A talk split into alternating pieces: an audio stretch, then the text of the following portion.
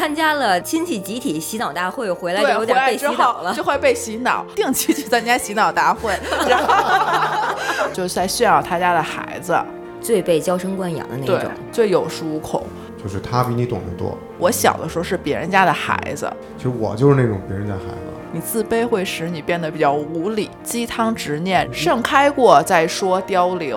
亲戚是值得被教育的。杀鸡儆猴嘛，对，有点这个意思吧。干得漂亮。This is Casual Loop.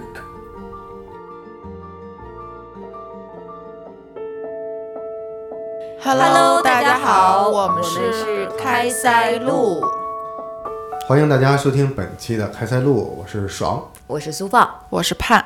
嗯，这期我们来聊一聊关于攀比。呃，为什么引发这个话题呢？因为盼好像有一点儿要吐槽的东西。有点小闷闷。嗯，那就不如今天由你来开始，你先讲讲心中的这个不爽是什么呢？哎，首先你说那个 murmur 哈，就是前两天盼是不是说它其实是一个英英文英文词？因为我这两天在背单词，突然间刷刷刷到 murmur，然后想说，哎，原来它是一个英文单词天哪！它怎么拼？M U R R M U R，murmur 它就是读 murmur murmur。什么意啊思？，就是低语抱怨。哦，厉害啊！哦，对，跟他说的那个完全是一个意思。哇塞，对，当时很神奇，然后马上截图发给他们两个人。神了！可啊以，可以，可以，可以。所以就是先从 murmur 开始。昨天就自己默默了半天，然后发给你们，哦就是因为我昨天我们家应该是不速之客嘛，因为我们昨天晚上我、嗯我爸是最近住院，刚住院回来，我们一家三口在家吃饭，突然间听见门铃的声音，去开门，然后我老叔就来了。嗯，然后但是也没有任何的就打招呼啊，然后当时我们仨都愣了一下，说：“难道知道我爸出院来看我爸吗？”其实呢，其实不是。嗯，其实就是来我家做客。背景是我们家有一个稍微远一点的亲戚去世了，嗯。然后呢，好像最近得到就是要去参加葬礼。参加葬礼的一个事宜，他可能来我家问一下情况，嗯。但他没有时间说这个事情，就开始问了一下我的近况、工作，然后 我就很尴尬，就跟他说啊，还是没有什么进展，然后他就开始一番高谈阔论，讲他家孩子，然后前两年是怎么找到工作的，嗯，多亏了他，然后帮他什么。找路子呀，找门子，还说，反正就是因为这段话已经说了很多次了，因为可能在家族聚会中说过，之前来我家也说过这话，我可能也听过三四次了吧，就是在炫耀他家的孩子，其实也习惯了。中途聊了聊别的，我妈就说啊，说我爸刚出院回来，怎么怎么着，她也完全没有理这个事儿，然后就接着说。可他就沉浸在自己的个世界里边了，就有点听不下去了。我可能就揶揄了他几次，然后他就你怎么揶揄的呀？我就他，因为他就说他家孩子就是挺幸运的，而且挺努力。他说啊，虽然学习不怎么样吧，但是能找一个特别好的工作，可能当时也托了一些人，反正就是是什么工作啊？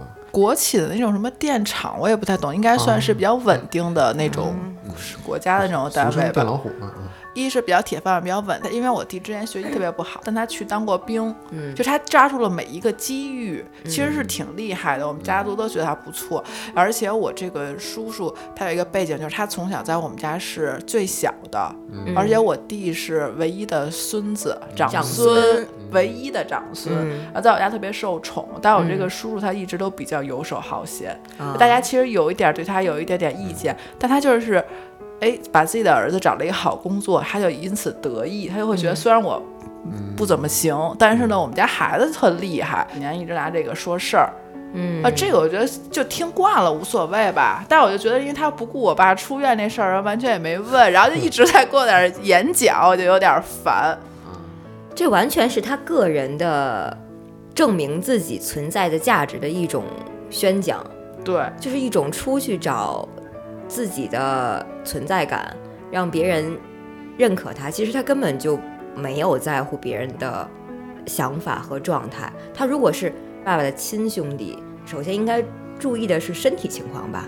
对，可能因为我爸他也是老毛病，他可能也有点见怪不怪，这点我对，因为他是哥哥呀。对，哦，对，我觉得还有一个背景要补充一下，就因为他跟我们家之前有一点小小的过节，他之前有跟我们家有过经济往来，但就可能第一次就是我们家借他钱，他就很久没有还，终于还了之后，可能第二次再借钱的时候，然后我们就拒绝了，他可能就会觉得，嗯，就是有一种。现在终于自己翻身了，然后可以来家里边炫耀炫耀的那个点吧，哦大概你懂我的那个点吗？所以我就当时有点烦，然后我就回了他几句。哎，我想知道一下你怎么回的，比如咱们可以假装模拟的情景再现一下，比如说，哎呦，我们家儿子你看这学习没有攀墙，但是我们找工作找得好啊，我们这个懂得抓住机会。该走哪一步都是我给他拿捏的准准的，要不能有现在吗我觉得你讲的就是复制了他这话。我当时可能就是说了一下我弟的名儿，我就说确实是我没他能力强，然后我父母也没有您服气，但是您能帮我找一个工作吗？哦你为啥要这样说哦你这么说？啊？那当时我我怎么说的？其实我有点我猜测一下啊，，猜测一下啊啊，这我给你给你找找。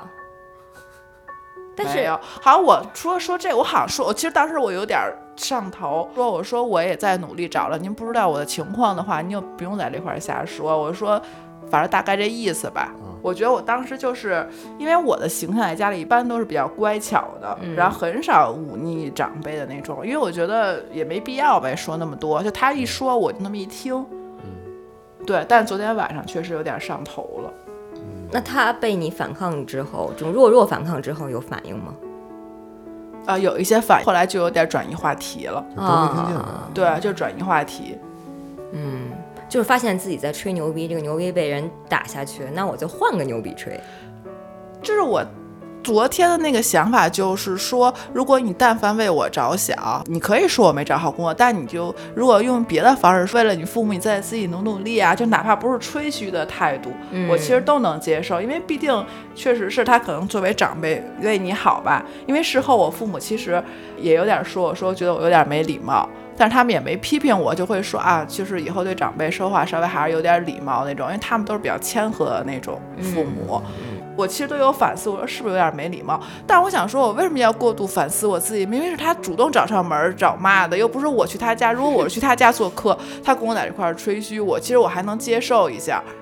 但是明明是他来我家，然后自己上门说这些，我为什么要就是要迎合他呢？我说一下自己的想法也没什么错吧。你们家这个小叔是不是在他的兄弟姐妹当中，就是他属于最被娇生惯养的那种？最被娇生惯养，最有恃无恐。就他即使是犯了很大的错误，家里的人其实就每次都特别原谅他，然后为他说话。他多大岁数啊？五十多一点儿，就是他就是个巨婴，我觉得。我觉得这个呃，就你说的这个案例啊，在普遍的中国家庭里，呃，因为我现在也四十岁的人了，我的感受就是，父母一辈的人，他永远不会把你当成年人来跟你进行这种平等的沟通。就即使是你的呃父母或者是岳父岳母，他永远是把你当一个小孩儿，就你在他们面前原来永远平等不了，他永远会把你当小辈儿，就是他比你懂得多。这种关系在中国式的家庭里面就比较普遍，他们不会像，嗯、我这样举例可能更明显啊，比如说西方人，他们的这个不同辈儿的关系，长辈儿和晚辈儿，比如说儿女一定要会直呼姓名，嗯他们从这种称呼上面就拉平了彼此的关系。嗯大家是互相尊重的这样一个角色。但是在中国里面呢，嗯，就不是说有什么问题啊，比如说我们管长辈要称呼您，嗯这老北京的规矩，大家都这样，是一个尊称。比如说，呃，韩国和日本它会有敬语，嗯，对吧？这种出于礼貌上没有问题，但是在中国式的家庭里面，长辈永远会带着自己的这个角色的成分来出席各种的场合，嗯，来发表各种的言论，他永远不会跟你有平等的关系。哎，其实我们家是不一样的。就先不说之前，就那个时候我爸妈都嗯、好好的时候，我确实是有过这样的一个阶段。嗯我家有个舅舅，我舅舅比我妈小六岁，比我爸小十二岁。呃，所以就是按你说的这种这个逻辑呢，就是我舅舅应该是时刻都觉得他是我的长辈来教育我。嗯然后现在的情况是，呃，我可以说我我跟我舅舅我们这些关系是很很良性的关系，嗯，也是因为一个特殊的原因，就是我妈妈病了以后，她的状态，他就是一个小孩子的状态了，所以在家里面是我主事。以前呢，就是在我妈没病之前，我爸爸身体也很好的时候，家里的所有事都是我妈和我爸来掌握，比如说姥姥啊、姥爷有什么事情，都是他们来做主，因为我舅舅小嘛。但后来，呃，我妈妈病了以后，我姥姥身体每况愈下，在这个过程中，我舅舅就有一点被迫要承担起家里这种责任，因为他是男孩嘛，然后他的姐姐又生病了，那只能他来面对。我能看到他有一些恐惧，因为他也是从小被娇生惯养的孩子，嗯他在面对像我姥姥要不要签这种呃抢救的通知的时候，非常的犹豫，他会跟我聊。慢慢的，就是我跟我舅都有时候会觉得我们俩是一辈儿的，就我们都已经忘记了我妈跟他是一辈儿的。他在对我我妈的这个关心照顾上面，好像我跟我舅变成了两个兄妹。嗯，呃，这种关系还是挺难得的。我们一起来处理他姐姐和嗯他妈妈的事儿，就是我妈和我姥姥的事儿。这种就是属于我比较羡慕的那种。因为我觉得是因为阿姨可能生病了，她就没有办法，而且还有一点就是，阿姨生病她也没有办法跟她正常交流，所以她会跟你交流或商量一些事情。我刚刚其实愤怒点不是因为她是作为长辈来批评我，而是我觉得是她和我父亲那一辈，他们作为同辈，他们的比较最后波及到了我身上，因为他们的比较现在最大的来源是比较儿女了。是的，对，然后压到了我的身上。如果他们没有其他的可比较的点了，嗯，其实我是比较烦的是这个。对，就是因为我妈妈病了。其实我舅舅家是有两个双胞胎儿子的，两个长得不一样的双胞胎儿子，哦，所以在就是比较孩子这个点上不是，同卵。呃，对，异卵，嗯比较孩子这个点上面，我舅舅他是。呃，长子嘛，还有两个长孙，那跟我们家我妈和我比起来，那肯定是占很多优势的。但是这个比较就没有形成，是因为已经没有这个比较的必要了。他没有必要再跟他的姐姐来比较这个事儿了。嗯，所以根源就在于我们是不是受到了父辈嗯亲戚的这种恶意比较，嗯是在于他们之间的关系是不是很稳定。啊，其实我感觉啊，就盼说的这个案例呢，呃，就非常像什么呢？就是说，嗯，你的那个小叔叔，嗯，他在自己的成长过程中呢，被人认可的次数可能比较少，所以到他成年了以后呢，你看他要到嗯到自己的哥哥家，然后来炫耀一下自己孩子的现在这个成就，其实孩子的成就就相当于自己的成就嘛，嗯，对吧？因为是自己的结晶，所以他可能是以前缺失的东西，他想来获得一下认可。但是在这种他的表达中呢，他又没有照顾到呃你们一家的情绪，非常典型了，还是中国式那种非常典型的一种。对。对，如果是在平常的话，我觉得还有一点就是跟他们的相处模式有关系。嗯如果在平时的话，我们可能也就听一听，然后绕绕别的话题，就把这事就过去了。但只不过是因为最近我觉得他没有关心我父亲，所以我才跟他起了一下冲突。那个呃，嗯节目宠物在外面有打喷嚏嘛？对，然后怎么说，就突然把这个矛盾给激化了一下，是因为我昨天我还特别想知道的是，这个当事人就是这个大哥，就是你父亲，他当时怎么表现的？他是默不作声，还是在默默的听他弟弟讲述这些事儿？对，，因为我爸其实，在家族中算在兄弟之中老二，呃，老大是哥哥，老大是你的大爷，大爷啊，是大爷。哦，对哦所以我就觉得我爸一直都是比较夹在中间儿。嗯因为大爷是可能就是因为我爷爷奶奶不在了之后，嗯家里比较最大的做主的这一个，嗯弟弟就属于比较最受宠，然后我爸就是也性格也比较温和，在中间这块儿本身就不是很受重视的这种。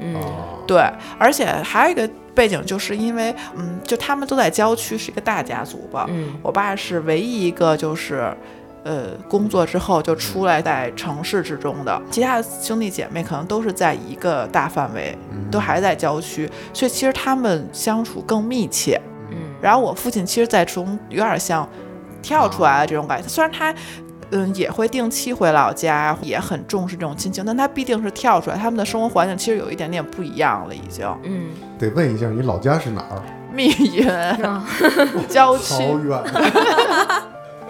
对，所以就他肯定会只是会定期回家啊之类的这种。我明白了，所以说，为什么你的这个小叔老叔他会到你家来说这件事儿，也正是因为你们家是等于从老家出来的唯一一户，是吗？嗯，对，对，所以那他一定会找找你来说，因为可能在他的你你设身处地的想，在你老叔的眼里，你们家是比较成功的典范。嗯，其实也不是，他可能就是会觉得我心里有一个小点，就是因为我父母就一直比较重视我的那种学习，可能我小的时候是别人家的孩子，嗯就会觉得你哎你应该出来可能会比较什么。找更好的工作，然后但反而呢，我这一年没有找到好工作的时候，他可能就会觉得、啊，那你你读这么多有什么用啊？我们没有读这么多，其实也找得非常好，嗯反而可能会有一点这种小小的这种心态吧。嗯然后我昨天想说，我其实昨天真的有反思，会说我自己是不是太敏感，就是因为我现在身处比较弱，我肯定会比较敏感。因为有些人会说说你自卑会使你变得比较无理，因为激发了你的那种自尊心嘛。但后来我又觉得，难道只能在你出人头地的时候，你才能反对这种不好的声音吗？即使我现在处于世俗之中比较不好的状态，我依旧可以告诉他，我不愿意听这些话，或者我觉得你这些观点是不对的。嗯对吧？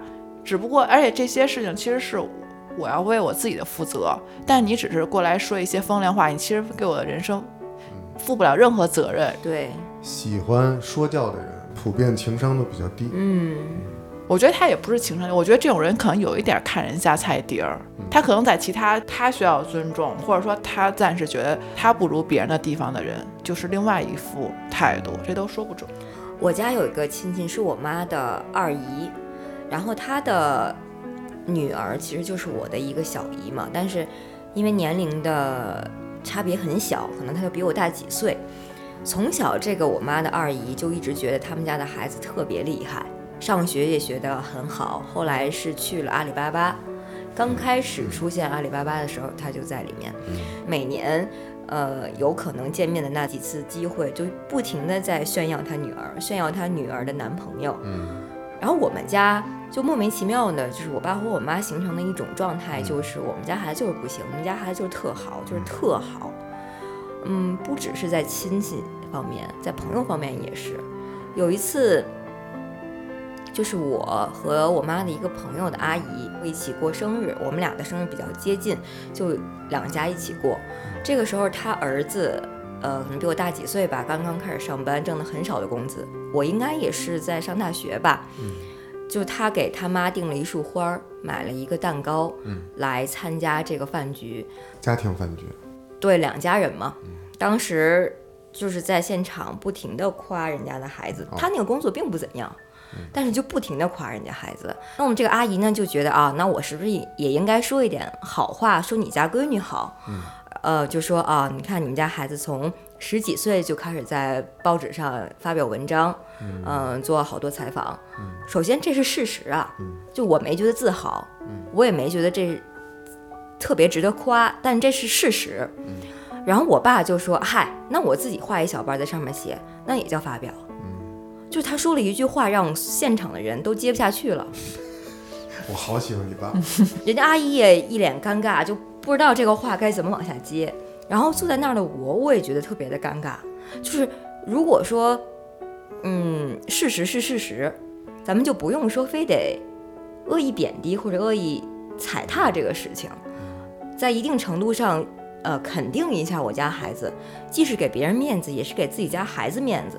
就是在这种畸形的家庭关系中，呃，有那些特别愿意炫耀自己家孩子的人，就有那些特别愿意贬低自己家孩子的人。我觉得这个跟他们两个分别不同的原生家庭都有关系。嗯，就其实作为我爸的这个下一辈，我在这个状态中是很痛苦的。我有一次跟我爸就这个事情聊了，我说你比如说你做这件事情，我就觉得你当时让别人也很尴尬。这其实是一种情商不高的表现。嗯，如果咱们这个事情换一个方式来表达，是不是现场的人都觉得啊，那我们都很好？你爸当时怎么说的？我爸说啊，他根本没有意识到他哦做的这件事情会让大家不舒服，哦他可能只是觉得不要夸我家孩子，哦，但他用到的一些词让别人其实也不舒服对，让别人感到很尴尬。对，而且可能跟叔叔的位置有关系，可能叔叔当领导当习惯了，嗯，他说话的这种位置，就特别愿意恭维别人，特别讲一些比较他以为的官场上的话。对，然后要对自己家的孩子，他可能就相当于觉得你是他的下属的感觉，所以他就不习惯去肯定。对，我觉得父母每个父母都会有自己一个致命的点，我父亲就是属于，就是他其实对我的。不管是学业和各种职业选择，他其实都是属于尊重的态度，很少有强行干涉的状态。啊，只不过每一次有家族大聚会的时候，他看到别人家孩子都结婚生子，然后过上比较比较稳定的生活了之后，他回来的时候还是会稍微跟我反馈抱怨说：“哎，其实结婚生孩子也挺好的，稳定下来也不错。”对，他就属于有了就参加了亲戚集体洗脑大会，回来就，有点被洗脑了后就。会被洗脑，再回来被我洗脑几天，他又好了。然后但是他会定期去参加洗脑大会，然后 然后家里就会掀起这一些小波澜。所以我啊觉得这个事儿呢，就在我们这一代，未来肯定也没有了。虽然现在在鼓励这个二胎、三胎啊，未来也不会有这种局面了，因为现在在整个中国的环境里面，基本上都是独生子女了，大家有没有这种家族族系内的一种攀比的氛围，非常少。像你们刚才说的这个，呃，比如说家庭聚会的时候，会聊起别人家孩子呀什么，其实我就是那种别人家孩子。嗯，我从小就是在赞扬声中长大的，嗯然后这种呢，哎，你看这就明显不一样。对啊，我就是这节目效果，为了节目效果，我装也得是这么说。不，那我觉得有必要咱们深究一下，嗯就是我肯定是在批判声中长大的孩子，我们可以就我们自己的现状来比较一下，我们这些年发展到现在，优势在哪儿，劣势在哪儿？就比较极端吧。你看，我是我小时候确实很优秀，嗯，你怎么优秀？来夸夸自己。我是北京市三好。我也是，啊，你也是是吗？哦，嗯，我不是。但咱俩还有一点不一样，一会儿可以说不一样的点。好吧，我的就优秀到什么程度呢？我就我的现在想起来，因为现在讲究说什么学霸，那当时没有那种没有这种说法，就是学习好就在我那个年代叫德智体美劳全面发展。哦，我特别逗，我上小学的时候，就其他学生就有一个步骤叫报到注册，我爸妈把我这个报到注册的事儿都给忘了，等于九月一号开学，基本上新入学的学学生呢，八月三十号要做一个注册体检什么的。我那个时候，我爸才想起来我该上学了。上小学一年级之前，对，刚巧呢，家附近的那个学校美术馆后街小学，当时的时任的校长是我爸小时候的数学老师。然后那个校长他，就就是说，哎呀，他说你你这个你这小子怎么回事？自己儿子上学都，这这就这样啊，我顺利的入了学，等于从校长那儿我就被注册了，就被就 mark 了。对，就很认识我。然后我呢，就长得憨憨的、胖乎乎的小男孩儿，呃比较招人喜欢，所以大家就给我的关注就更多。所以从那个时候开始呢，我就莫名其妙的就成了班长，嗯，莫名其妙的就在这种角色里面，我也是给自己洗脑。但是小时小孩儿什么都不懂嘛，呃，可能是确实记忆力比较好，或者是某方面，我从小学一年级一直到毕业，我没有考过不是一百分的成绩。嗯以嗯，至于我是是三号保送了。当然，我这个成绩一直延续到初中二年级的第二学期开始，就青春期了，这大家都知道，然后开始就开始成绩开始下降了。当然，在整个之前的这个一个过程中呢，我的父母包括我自己，就在这种虚荣里边长大。我到现在就是从小学得过那些荣誉，你以前是发小红花，就老师拿一个萝卜扔，盖个小红花，盖个小爱心什么的，他你是任何时候那你都留着。留着啊。对，我连小学的书，我爸我妈都给我留着呢，你爸你妈完全为你小时候感到自豪和骄傲。特别自豪。但这种带来的弊端是什么呢？就我太省心了，我所有的假期，呃，寒假、暑假，我就可以自己待在房间里写功课，然后自己跟自己玩儿，以至于我在青春期之前，我的性格就是很内向的一个人，嗯，就自己能哄自己。现在回想起来，那个时间他们省心到就是就就我我自己可以哄自己嘛，他们就去打麻将。很多时间就我想起来，就是在我比较可能比较需要他们的时候，他们都在打牌。啊，那你在你家族之中算，就大你的亲戚对你的态度就就就就我是最优秀的。哦，就一直在一片称赞声之中长大。对，然后这种带来的问题是什么呢？呃，我到青春期开始反叛的时候，我就不知道我为什么，我为什么要反叛，优秀，我就为什么虚无，对吧？没有意义。对我为什么要当班干部？就是到保送到初中那北京五中之后，呃，我毛遂自荐要当班干部，但我为什么呢？这点跟我有点像，我也有一点点这样。一一路当班干部当到大学，也可能是真的与生俱来的有这种在大学里边当班干部，就是我完全不情愿的。可是，在军训的过程中啊，就被选中了。被选中了，是我们系的导师主动要求我来当班长，我还反复的跟他表达了我可能不不太想当这个议员。他说：“你看你就很合适，我们在军训的过程中就发现你有这个领导的前置。”所以我想了想，我干嘛了？我无非就是在去往这个军训的目的地的途中，带领着刚认识的一些小哥们儿一起唱了唱歌什么这这些事儿。但其实我我当时我也很尴尬的，我只是觉得，因为车上有几个孩子就想，刚一见面就就要拔份儿那种，他就有点儿那个可能古惑仔看多了，他一上来就看谁，比如说看了他一眼，他就马上跟人说你别那什么，我我怎么怎么着，你你别来劲啊！对，就这种，你别跟我照眼儿。嗯，我很厉害。我想这种人好奇怪，我可能就比较随和，跟大家唱了唱歌，然后聊聊天，做了做游戏。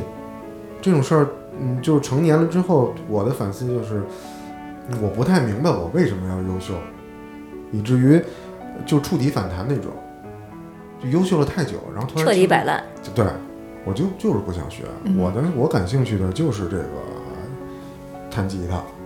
我好想接着他的话题聊，就是我觉得有一点点相似处，但也有点不一样，就是跟家庭教育和性别其实都有很大的关系。嗯。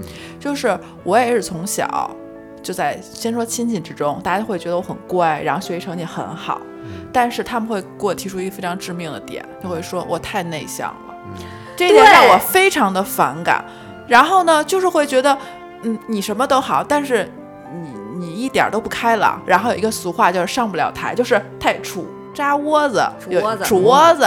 然后这点就让我其实有一点点自卑，我就会觉得，那难道我这些学习好和一个在家族之中可以表演节目的小朋友一比，就是完全不值得一提了吗？或者说别人总是有一个但是转折的这个点，然后我父母也会觉得这个是一个算是缺点吧，或者别人给我一个感觉就是我学习好是因为我用功和我努力，而不是因为我聪明，嗯这点也对我打击挺大的。嗯后来长大之后，我其实有的时候有点反抗，就是我不想那么努力，因为我不想给别人一种我很笨，但都是因为我比你们花时间多，我才学习那么好的。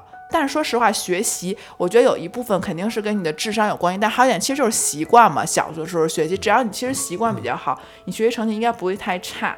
嗯对，但他们就会嗯把我这个学习成绩好，我就觉得不是在表扬我，而是在只是说因为我用功花的时间多而已。嗯，对，这点其实对我影响挺大的。我就是更惨。我不是说我有一个我妈的二姨嘛，她就是从小就觉得我这孩子脑子也不太快，还特别内向，在家庭聚会中也不说话。但其实是我不愿意跟他说话。对，就是因为我小的时候也其实全都是班委，全都是宣传委员，大家特别不相信你为什么不那么不爱说话，但确实是宣传委员。因为小学是宣传委员，所以他看你的简历，到初中也是，然后高中就是一步以来全都是宣传委员。嗯，而且我初中当时当四北京市三好，是我们全就是全年级票选出来的结果，说明其实当时就有几个候选人在那个广播那块儿读自己的那个稿件，最后全票选我是票数最高的一个，就说明其实我人缘儿，就是我的跟人交往能力其实是没有任何问题的，但我就却一直被什么内向。然后杵窝子困扰着，但其实这可能就根本就不是我，只不过在我的那个家族属性中给我贴的这个标签儿。所以我就会一直到了高中、大学之后，我就会有一种虚无。我小时候就是完全是那种积极分子，各种入团，然后每天都会，呃。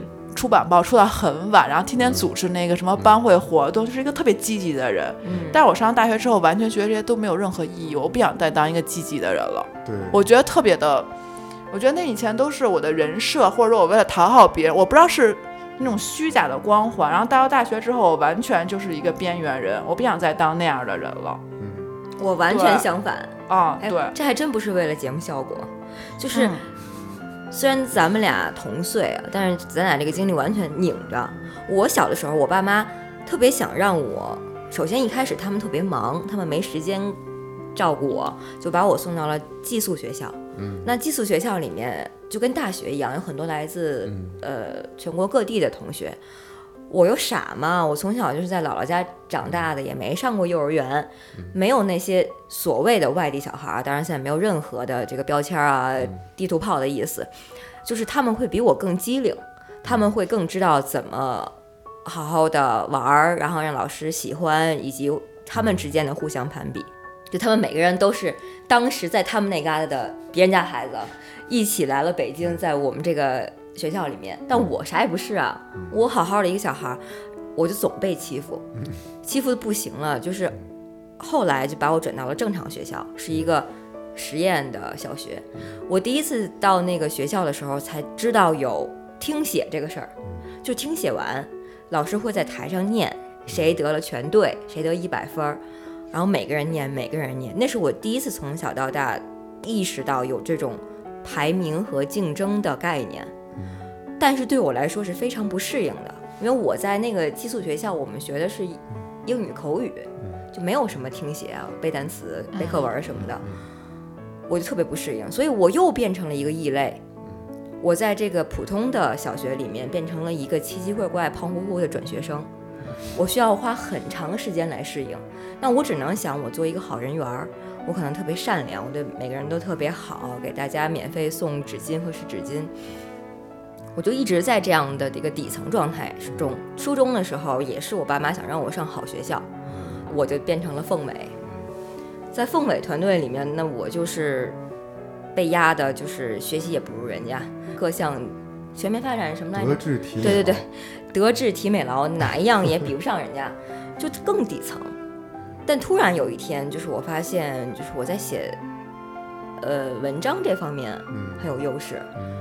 我大概在十几岁的时候开始写，开始采访，那个时候我突然发现，我有一个赛道了，就是我有一件事情是我不用太努力就做的比别人好的，哦，所以我一直在这个传统赛道里，就像你说的，可能别人觉得你不太聪明，但是很用功，就我就是既不聪明，用功又没用的那种，那我多受打击。突然我发现有一条我有一个天赋的一个事情，那我一下就站起来了，从里到外整个人这个状态就变好起来。我就从一个小透明，还不是我说想炫耀自己，就当你发现有那么一个东西的时候，你突然这个人就亮起来了。嗯，所以再后来，我就是上大学、上高中都是特别容易被别人当成重点，当成呃班干部或者要求你怎么着。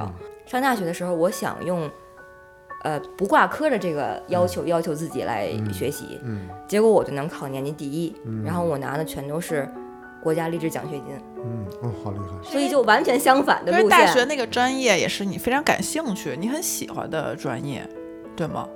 对，也是我自带天赋的那个专业，所以我就不怎哦么用、太用努力。对，所以我到后来基本上就是没有选择自己喜欢的，都是选了父母觉得对或者我觉得父母说的对的东西，嗯。以至于我的学习习惯，应该说，我可能没有特别良好的学习习惯，但是我自学能力特别强，因为我从青春期之后一直都是在非常就是很很冲突，就自己跟自己很冲突的，一边要学着这个父母觉得好或者社会觉得好、环境觉得好的东西，但是我一直在干偷偷的在干自己喜欢的事儿，嗯，所以我的自学能力特别强。你就是在被规定和被安排的道路中，也发现了一个自己的秘密小赛道。呃，是赛道吗？可能不是赛道吧，就是自己不知道小隧道，小隧道。哎，这个地铁啊，我自己修了一地铁。觉得我和爽可能开始都是比较世俗意义上的好学生，嗯但是没有一个，可能刚开始也是被称赞惯了。但是如果遇到长大之后遇到一点什么，也不是说挫折吧，就是你开始要对自己的人生负责，要选的时候，可能没有你那么明确自己要选什么。就不太不太会遵从自己的内心，对，哦。可能遵从的是更多是长辈的意见，嗯，我给别人的意就很拧巴，对我给拧巴。我也是，我给别人印象都是很乖，家里边都就是完全很省事儿。但是我妈说我是越长大越让人操心的人，就是因为小的时候那么省事儿，然后长大我有自己的意识之后，我一定会按照我自己的意识选，但是我又不想忤忤逆家长的选择。这种就是我刚才说的触底反弹，就是彻底的叛逆。后来我就觉得自己不能没个性，嗯我，就特别要一定要个性，干什么都嗯没个性，不酷不干。对我给的反应就是大大家觉得我特别执拗，我总是一根筋，就是因为我。不想直面反抗，但是我要选择那个东西，我一定会坚持到底，因为我想抓住我自己能做主的那个点。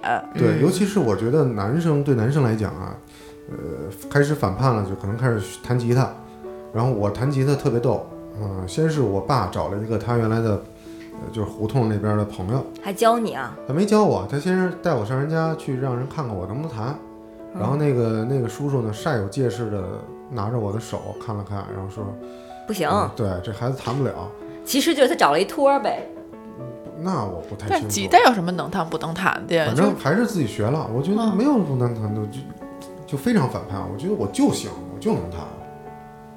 对哎，你们觉不觉得，就是在上一辈的人眼里，他们有一种概念，就是你这人能不能干这事儿，是不是吃这碗饭的人？嗯所以他们就是，比如说这个手，不管他是有意没意嗯的，他带着你去找了一个所谓的权威嗯去看一下，对啊啊，我们家孩子没这不吃这碗饭，你就别学了，好像试图用这个方式说服你。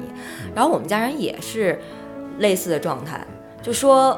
你嗯不是吃这碗饭的人，你就应该好好学习。但所谓的好好学习是一个特别宽泛的事儿，他们到底想让你怎样呢？他们也说不清楚。对，但是他们，我觉得在他们心目中，因为好好学习其实是一个捷径，因为好好学习，你只要按照正常赛道走，最后选择的职业也让你选择比较相对来说比较稳定的职业，你在这一个赛道中走走走就可。他不想让你分叉，嗯嗯，他随大随大波。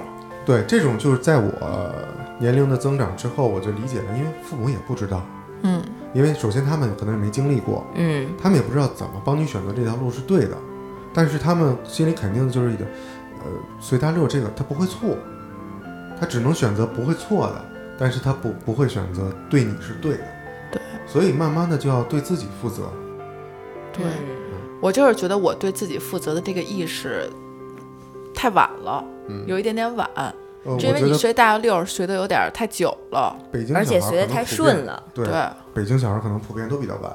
那我就特别早，我嗯十三岁开始我就自己，我就知道我要干什么你你你那么你那么小就上的是这种寄宿制，所以你这个独立性很强。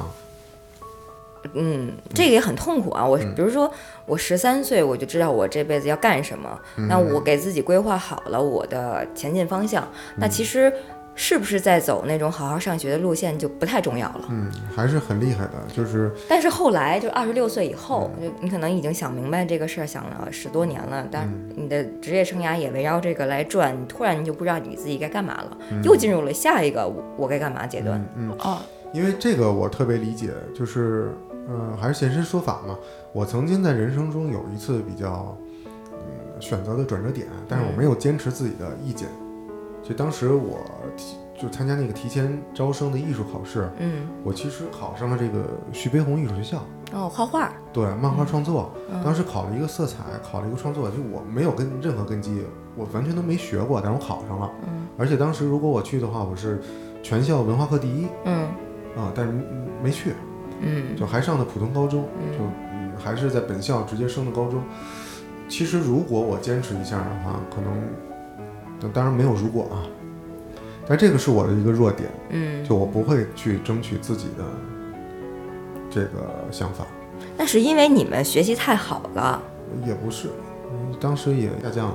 嗯，哦，我是我觉得我长大之后是有点为了反抗而反抗，但其实我根本就不知道我自己想要什么。我可能第一次反抗就是高考报志愿，嗯因为可能以当时的成绩，然后父母也觉得可能报师范类比较合适，可能还觉得我家长还觉得我的性格也比较合适。嗯我当时不觉得，我我当时真的有一种误解，我就觉得他们觉得老师是因为很稳定，然后我又跟小时候他们对我的评价挂上钩，他们觉得我就适合是一个稳定的人，你懂吗？一个嗯用功，可能我当时对老师也有点刻板印象，我就会觉得你们为什么总是这么定义我，我就嗯非常的反抗。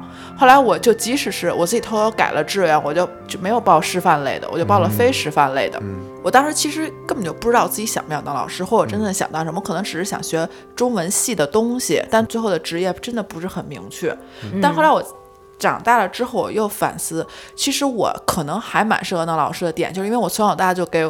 大杂院儿就给我们院儿的小孩儿讲课，他们他们每次都到我们家说：“姐姐，你能帮我讲讲这道题吗？”或就其实我就是他们可能家长也看在眼里，觉得哎，你其实还挺适合给别人讲东西的，而且可能性格也挺有耐心的。嗯但他们没有正确引导我，他们嗯总是觉得是啊，因为这个稳定，然后这个嗯好，然后来作为借口来让我报。我当时就非常的叛逆，但可能我因此错过了一个很好的职业规划，但是我也不后悔，是因为如果我没有叛逆的话，我也意识不到我是不是真的适合这个行业，或者真正适合什么。嗯你可能只有错过了。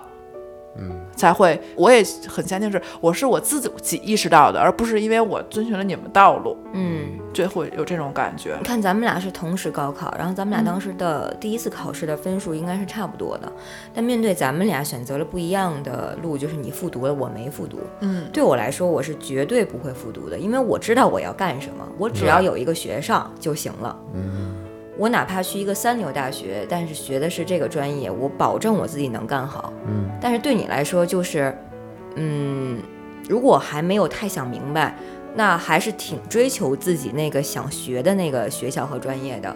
对，当时只是嗯追求一个专业和学校，他其实对嗯未来职业规划，那个时候十八岁自己没有任何的想法，比较不明确。嗯当时可能只是凭着一股执鸡汤执念，然后支持自己，然后再次高考。嗯，你总是能出现了很多奇怪的词，奇怪的鸡汤执念，啊，对对，鸡汤执念因，为我觉得我当因为我觉得我当时就是，比如说你说你高考为了什么？有些人有目标，其实当时其实就是高考那种氛围，好像从小到大就告诉你啊，高考应该励志，应该努力，你要创造自己的美好生活，那是你第一次做决定。嗯那其实那个东西非常虚无，所以我觉得它是鸡汤励志嘛，嗯它是一个包裹，看似有营养，但其实没有什么实质的东西，嗯嗯没有什么意义。所以说到这儿，我想引发一个嗯，算是话题嘛，就是你们觉得知识能改变命运吗？咱们之前聊过这事儿吗？哎，好像聊过吧？对我有印象，好像好像聊过似的。咱们之前是想聊这个话题，但是没说。哦，我觉得性格更重要。我觉得知识只能改变认知，可能对我也觉得是，嗯，就是我觉得知识可能会让你更眼界更开阔。开阔，没有那么狭隘。你能想到从一能想到二三，但是还是最后的性格或其他的原因能决定你从这一二三中选择哪条路。嗯对，顶多是这样。嗯，对，就比如说咱们俩一直都遵从父母和社会的这种意见，这种就是没有遵从内心，然后选择也不能说正正正确或者错误吧。嗯，我觉得我后来有一点儿，就是比较追求内心，但是赌气的成分更大。对，就是有点为了证明而证明的那个成分更大。然后，但是你已经走了这条路，你肯定也很难就是告诉说啊，我走错了。那我心里肯定会跟我说，我可能确实是赌气了。那你现在还想证明自己吗？嗯，还当还想，还想？嗯，但是会有一点点力不从心的感觉，想证明什么呢？证明你行，就是证明自己能养活有自己。就是有能力吧，有脑嗯子。向谁证明？像，就说他那些亲戚，但这个点我觉得还好，所以我觉得们要我觉得分清是向自己证明，我觉得是还是向别人证明。我觉得是向自己证明，对啊，我已经不想证明自己了，就我觉得我都证明过了，哦而且而且我觉得证明的效果就是，其实没有人太在乎。但是你自己会在，我就觉得你至少要盛开过再说凋零，你不能一开始就凋零。我我可能是我可能盛开过了哦，啊，可能我盛开过了，现在已经凋谢了，所以我也不在乎了。而且我会发现，真正爱你的人，他也不在乎你证明不证明自己，反而就是你不能让那些可能不喜欢，可能想看你笑话，可能就他嗯这是很坏的人，他是本来就带着不单纯的目的，他可能会言语上啊、行为上啊，故意会刺激你或者之类的。但是嗯等事情沉淀了之后，你发现他们也狗屁都不是，何必在意呢？所以我现在根本就不想证明自己，无所谓。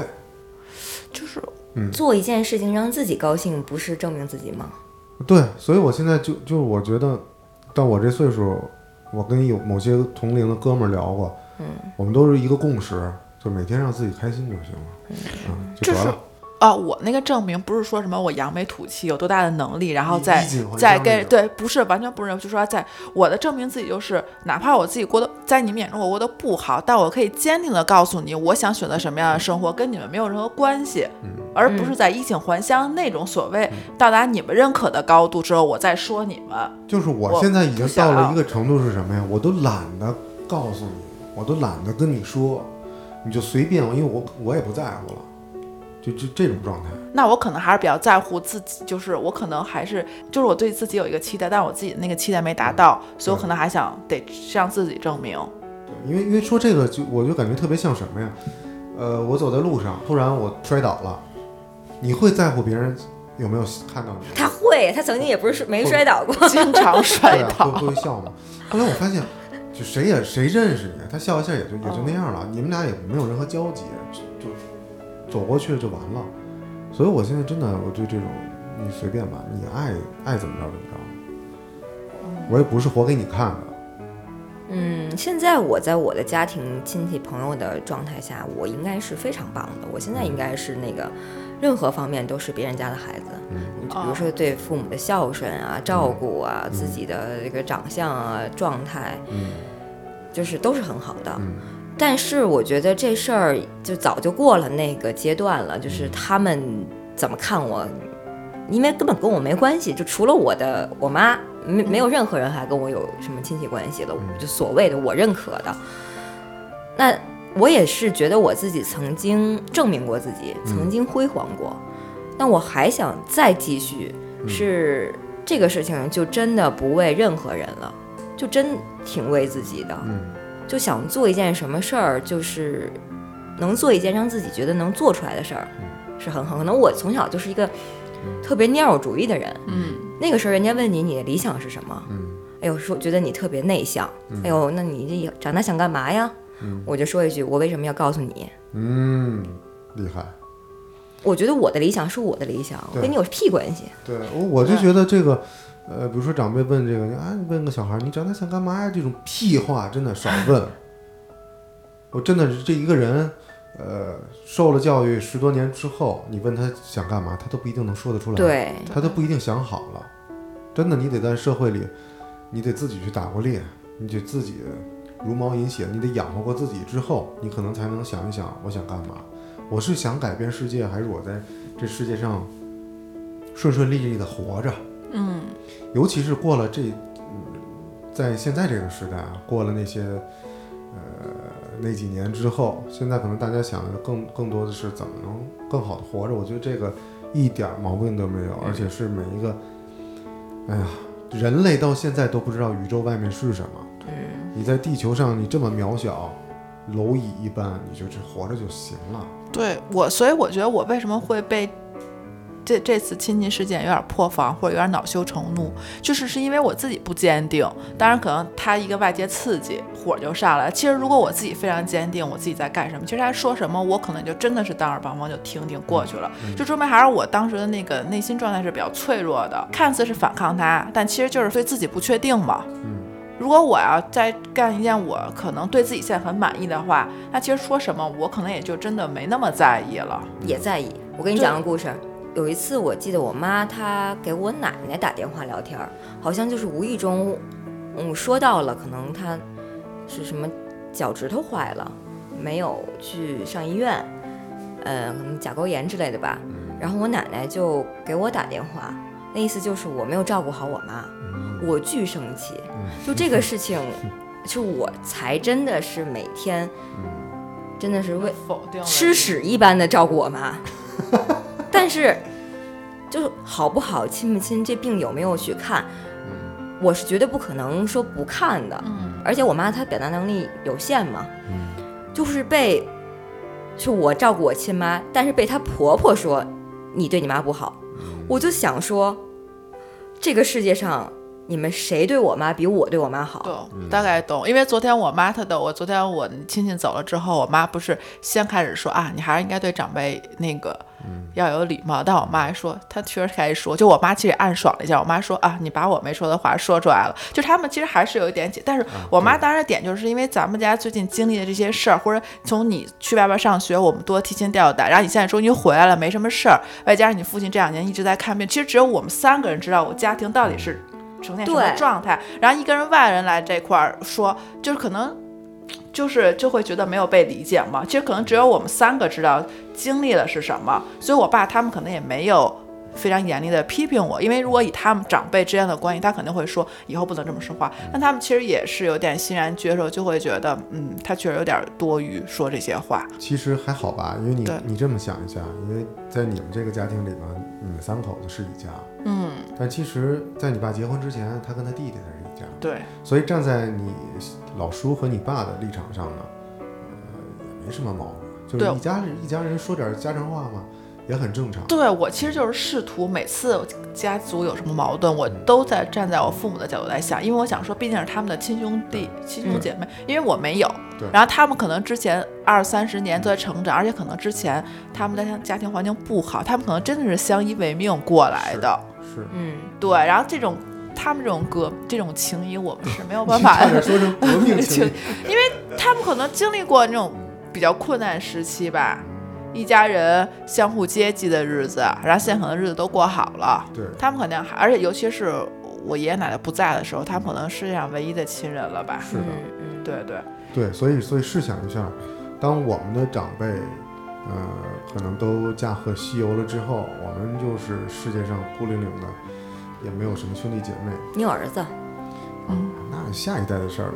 但是同辈的这种这种感情，比如说有点什么难事儿了，对吧？你能求自己的下一代去给你什么帮助？所以朋友很重要啊。嗯，对，所以但对对对我们这一代来说，可能这个闺蜜、好哥们儿，嗯。他们的角色有点像兄弟姐妹，嗯。有点像血亲的那种角色。但是有一点又有点不一样，因为我是看我家族，嗯。我觉得兄弟姐妹有一点很纠葛的点，就是他们真的可能撕破过脸。嗯但是又能像，因为有血所谓的血关，又能重归于好，这个就他们之间的纠葛的情感太多了，而且他们可能看过对方最难堪的一面，嗯对。但是朋友之间可能还是多多少少有点体面吧。嗯我看我就他们打架怎么打，小的时候，比如说觉得父母不公平待遇了，这些他们其实都已经经历，但是最后还是会原谅对方。所以朋友就会越来越少。嗯嗯，然后你最后会发现，呃，就有那么两三个，这可能是一辈子的朋友，其实也就够了。因为我为什么说呢？就吃过很多亏，我没有你们那个亲戚那么多，然后很多都是各种我种们家亲戚也用不上。各种家里的各种哦难念的经，各种各种经书，嗯，反正就不展开讲了，就基本上不联络。哦，嗯所以我从小到大最想要的就是一个哥哥，因为我其实有个表哥，但是从小就是因为我成绩太好了，太优秀了，然后他也不太跟我玩儿，啊，也不太喜欢我，嗯，所以我打心眼里就特别想有个哥跟我一起玩儿。呃，在上学啊或者工作之后认识很多人，比如年长的，凡是玩的关系，呃比较近一点儿、好一点儿，我就真的特把人当哥哥。对，从称呼上或者什么，我心底里真的把他认定成一个哥哥，这可能是我自己的一个心理病，啊，所以以至于后来经过几档事儿之后，就发现，嗯，没有那么好，啊，还自己还挺难过的，这是我自己的一个问题。因为我是大家族，其实我也感受过亲情的温情在，嗯就是很，所以它很复杂嘛。如果全都是吐槽点，你可能就不想跟他们联系了。但是因为大家庭真是从小到大一家子聚会可能就二三十口子人。嗯其实如果家里真的出点什么状况的话，其实每个人还是挺关心的状态，嗯而且也也有那种合家欢，爷爷奶奶在的时候，然后每年回家过年呀，小的时候大家都会在一块儿玩儿，嗯然后兄弟姐妹有一些共同回忆。最主要是就是我大姑特别神奇的一个人，她特别随和，就是好像每一个我们这辈儿他都给看过，嗯然后都吃过他们家的饭，就是因为他就是一直是家庭主妇，他们家那就是有一个中学很好，然后我其他的哥哥姐他们要去上学，好像中午晚上都在他家吃饭。我小的时候，因为我父母特别忙，然后没有时间管我，我大姑也看了我一两年，嗯，就是他其实大家都是还是很会互相帮忙的。对于我父母来说，他可能家庭兄弟姐妹是他们最后一道堡垒，他们可能在外头就是出现问题，找过各种方法，没有人帮忙的时候啊，退一步，可能还有自己的兄弟姐妹可以帮忙一下，或好或坏吧，还是都能兜住他们。所以我就觉得我感受过那种温馨。但是呢，你会觉得这么温馨的人讨厌起来也真的很讨厌，就那个 关那个就很矛盾，你会觉得为什么有些人如此，他们既可以可爱又可以可恨，嗯这让你很纠葛。嗯对，是这样的。因为我姥姥家的家庭是重组家庭，所以其实关系比较淡漠一些。我从小就看我姥姥家和我奶家是一个鲜明的对比。我姥姥家关系很淡漠，但每个人都很讲理，嗯什么都是说理，但没有很情很少。我奶奶家就是每次讲情，但是一讲正经事儿就开始一团乱，所以这是两个嗯矛盾的对比，就各自有好有坏吧，只能说。嗯，让我就觉得亲情，我比较没有办法理解这个层面，亲兄弟姐妹之间的情感到底是什么情感？对，咱们真没办法理解。对所以呢，咱们 只能是尊重嘛。那你们还会有那种家族大聚会吗？春节之类的？我现在参加的都是我媳妇儿他们家的，啊、以前我妈妈，我妈妈她的兄弟姐妹有十个，就是我姥爷那边算的有十个，所以他们这一大堆人会一起聚。呃，我妈又属于她在这辈儿里面最大的，所以她跟她的姨啊舅啊都很好。我记得大概截止到五年前吧，还有非常大规模的这些我妈的姨、叔、舅、姑们的聚会，要带上我。哇！现在我妈不是这种生病状态嘛，她就很想她的姨啊什么的，她就想让我带她去看。但是这件事情对我来说，我不是说嗯嗯不想去，就是有点没必要。其实，在整个大家族里面，我跟我妈现在应该是处于一个劣势状态吧。如果说需要亲情的关怀，那她的这些姨的孩子们，就是她的表兄弟啊、堂兄弟这些，是应该来看她的吧？嗯，但是没有任何人来。是在这种情况下，我再带着我妈，呃，推着轮椅去人家家看，人就就多奇怪，对，多奇怪呀、对。确实是有点儿。所以就没有办法再走动了。但是这个事情我又没有办法跟我妈说清楚，这个事儿我可以给你出个主意。嗯，呃，妈妈是想见到她之前的这些姨，她心里还是有有有想念在。其实这些姨她们身体状态也很差了，也很差也老了，啊，其实上人家也是给人家添麻烦了。对，所以我想说，你不如把她请到你这儿来，为大家做顿饭。其实你你你的目的只是让你自己妈妈高兴而已。嗯，其实我妈在面对她的亲朋好友，她又变成一个小孩子，你知道吧？嗯她有了这个洗脑大会之后，她又变成了碳，嗯她也开始烦啊，为什么我现在不能走路了？嗯为什么我以前是家族的光辉，我现在不能走路了？现在所有人都来看我，来照顾我，把我当小孩子啊？为啥人家比我岁数大，人家走得好好的？你知道吧？她又进入了一个新的痛苦，嗯，所谓被 PUA 了。这个，所以亲戚吧，对，亲戚就是 能少接触就少接触吧？难道？我我反正我们家族定期都会有家庭聚会，但我就是属于真的小时候看着特别温和，但我现在家族群里完全不说一句话，大家都会觉得我很各色。因为再加上这几年我不在北京，我可能也就理所应当就缺席了。大家现在就有一种想问我又不敢问我的状态，然后我想说就那就这样呗，就可能为难的就是我父母，可能有点为难吧，夹在中间儿，但就那就只能这样了。现在就唉，这在我的理解里，就是大家都想不开，何必呢？对。就自己过好自己的日子，其实挺好的。那你们觉不觉得，当你自己有了一个新的家庭，你就比如说，尤其这个事情对盼有一些作用啊，就是如果你现在结婚了，嗯，你有你自己的家，那你觉得他们是不是就某种程度上没有那么多说你的角度了，或者说你的立场了？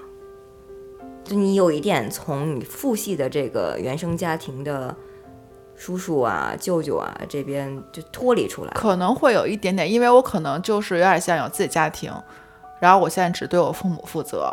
对你也是个大人了，就好像是所谓的你也是个大人加引号的，我有嗯自己的家了，嗯，我也是一个不那么容易被你说的人了。我不知道，也可以问问爽，因为可能是不是会他会顾及到我另一半的感受啊？因为毕竟他现在说我，可能就不是单单是说我，而是可能说明我说我这说一个大家子了对这个嗯小家庭。嗯，那还有包括你老公的家里人，就如果他在说的话，他说的可就不是单独你了。嗯，但是我现在还没有接触到这个这个范畴，我觉得可以问问爽。中国人结婚不是俩人的事，是俩家庭的事儿。嗯，我觉得我会好一点。那个时候我很希望就是脱离于原生家庭，组成一个新的我自己的家。所以这个事儿啊，我要要讲两个故事。嗯就是我上大学的时候呢，我学计算机专业的，但其实我对我整个人生都特别受用的是毕业的时候有一堂社会课，嗯这个不是一常规课，是就给专门给毕业生开的，阶梯教室里座无虚席。那个老师当时讲的，就我会记一辈子的话，他就说你们马上要步入社会了，然后这个时候呢，你们要清楚的定位一个，嗯，什么呢？叫做社会角色，你要找准你自己的社会角色。在后来上班的经历呢，呃，认识了一个大哥，他跟我说过一一句话，他说。他说我是不是一个好的演员？我特别纳闷儿，什么叫好的演员？其实他和大学的那个老师说的是同一件事儿，就是你在你不同的人生阶段的时候，你要扮演好你自己的角色。你嗯自己的角色是什么？你在家庭关系中，你在你的父母那边、爷爷奶奶、姥姥姥爷那边的家庭角色，和你在你自己家庭里的你的角色，你在你工作单位里的角色，你对你的爱人的时候，面对他们的时候，你自己的角色；你面对你的子女的时候，你的角色分别都是什么？当你把这个梳理清楚，把你所有的角色都剥离清楚的时候，你就没有那些困嗯困困扰了。我懂，我现在就是有点就搅在一起。嗯对，然后就因为太本真的面对每一个人，嗯，其实有的时候我我父母，尤其是我妈，可能会跟我说一些话，就说这个事儿你不用跟你男朋友说，或者不用跟谁说。我当时会觉得有必要吗？但我肯定是还是不会说，但我心里会觉得会困扰你。这有什？么这有什么芥蒂可不能吗说的对他可能会觉得我的角色不一样，嗯这家里的事儿和你们俩相处其实是完全不一样的。嗯他可能只是用一个比较通俗的方式来告诉我，没有上升这种理论。是的。嗯所以在节目的开头，你的那些吐槽，也就是你的老叔，他在昨天晚上登门的时候做不速之客，发表的那些言论，当时他就不清楚自己的角色，他没想明白他来说的这番话会给这整个当时在那个环境里听他说话的这几个人的角色产生什么影响对，啊？就是这个没想清楚。他是在演他想演的人，他不是在演他该演的人。嗯，因为他在演他想演的人，刺激到了你，而你也没有办法再演自己该演的人了。对，就是我就破防了嘛。是的，因为因为你现在的角色并不清晰，对，嗯，所以，如果你换一个角度想，在当时那个环境下，你就应该扮演一个左耳的进右耳的出的好孩子。嗯。对或者我他对老叔来说就没有那么多。不，但是对于昨天晚上他来讲，他如果扮演那个角色，他是对不起违自己，背自己。对，违背有点违背自己，我觉得是不够强大。如果我当时就会想，那我自己的事情我自己解决，我只是还是稍微体面的对待你，但我心里可以不屑。其实我特别认可你昨天晚上那个做法，你一定要表达自己，把自己的想法说出来，就是停止他那些废话。对我其实昨天晚上对我自己有一点好的，就是我真的说不了，嗯而且我还真的有点自豪点，就是我在我状态不好的时候，我跟你说不了，嗯对，我就会觉得那我就是开始对我自己负责了。我不是活在你们的那个眼光里边，嗯我只是活在你们的期待都是之中成。年人，不要用你的这个家庭角色来来来道德绑架我。大家都是成年人，对，因为我觉得在我好的状态下，我说不很容易，但我在我不好的状态、处境不好的情况下，我说不，对我来说其实挺需要挺大的勇气的。嗯，要是我的话，我在昨天晚上那个状态下，我可能说的更厉害。嗯就是明明这个事情，老叔，现在我爸都住院了，我们全家在商量他住院做手术的事情，这个是现在家里最重要的事儿。嗯那我肯定更多精力放在这儿了，我个人工作问题肯定是下一步。那老叔，你看咱们都是亲戚，咱一块儿商量商量看病这事儿啊。对，刚开始没有提这事儿，后来我妈就把这话题提到了，就是看病这事儿，嗯仔细说说这个事儿，嗯，然后就再给带过了。因为可能我爸后来就我说，是你当时你叔叔的表情也有点难堪了，他其实也意识到了，因为我我觉得他意识到是因为很少有人反抗他，或者很少我很少反抗他，嗯他有点受到惊讶了。因为我觉得他带着预设来，他就会觉得我一家的人不会反抗他，他才会说这种话的。嗯，突然间有人不愿意听这些话了，他在有恃无恐。对对对，然后他在有恃无恐受到了一个打击，嗯，得这样，得这样，他也得适应一下这个社会。而且还有一个小的点，我其实昨天做这个事儿也其实是给我父母的一个警示，我就告诉他，其实我已经不是原来的我了。嗯，嗯，亲戚是值得被教育的。对，然后我父母被教育的我妈也可能会觉得，哎，你脾气现在为什么有点大了？我就说不是脾气大的问题，是可能我就是比以前有点想法了而已。不是我变了，是我本来就这样，我只是现在告诉你们而已。对，其实有的时候对抗所谓的对抗父母，其实从可以从对抗亲戚开始，然后让你父母看到你对亲戚的态度，他们就知道啊，原来你已经变了。啊你可以从对抗一个外人，因为因为如果直接跟父母对抗，说很严厉的话，他们有点受不了。然后让他们看看我是这么对待别人的，然后他们 心里就会觉得，哦，原来你已经有变化了。杀鸡儆猴嘛，对，有点这个意思吧。干得漂亮。行吧，那我们今天话题聊到这儿吧。OK，OK，拜拜谢谢大家，我们一二三，打板儿。